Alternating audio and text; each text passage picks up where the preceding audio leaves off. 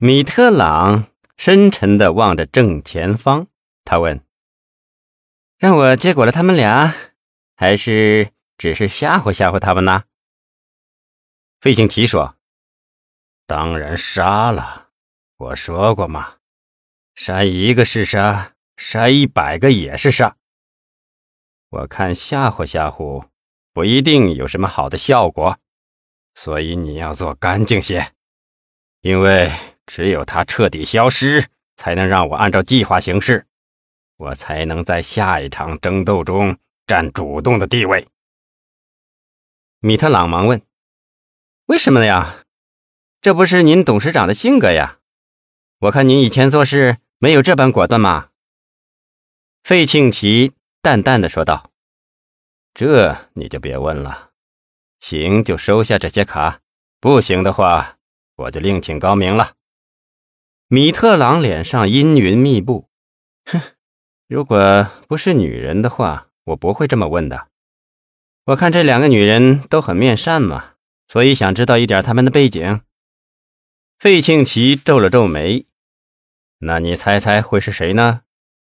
米特朗却问：“那他人在不在南疆啊？”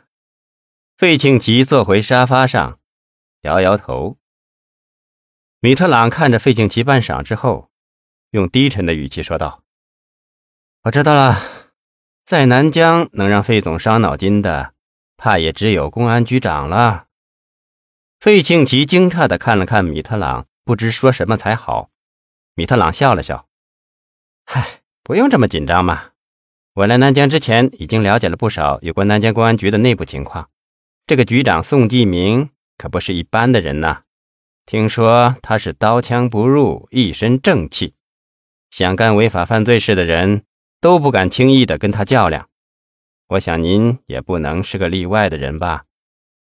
费庆奇感叹了一声：“啊，先生真乃聪明过人呐！照片上的这个女人正是宋继明的老婆，你真不愧是老江湖啊！”费庆奇说着欠了欠身，爽朗的笑着问：“先生是不是有点怕了？”米特朗哈哈一笑：“你看看我像是那种对帕子敏感的人吗？”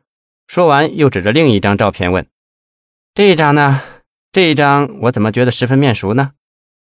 费庆奇摆摆手：“啊，你就别问这人是谁了。”说罢，略一沉思，提醒道：“不过，你同时做这两个人，可不能用同一种手法呀。”米特朗听了这话。脸上马上露出不快的神色。那既然费总信不过我，那就另请高明吧。费庆奇微微一笑，又斟上酒递过来。米特朗并没有去接，只是问：“那请费总您安排好时间吧。我想最快的时间里离开南疆。向总已经吩咐过我，让我尽快回香港带他处理公司的事务。你不想看着我被向总炒了鱿鱼吧？”费庆奇气定神闲地说道：“好，我会马上做好安排的，即刻让人给你定下后天的返程机票，保证误不了向总交代你办的事。”米特朗微微的一点头：“那您告诉我他在什么地方下班？今天下班的路线，还有其他更为详细的情况。”费庆奇侧过身，扶手小声说了大概的细节。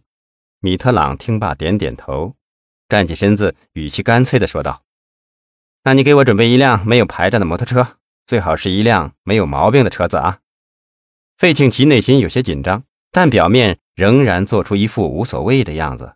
“好，好，好，我立刻让人去办，一定要办好此事。”米特朗露出一副沉着镇定的神态：“这事儿可要办好，办稳妥。”别倒是因为摩托车坏了您的大事啊！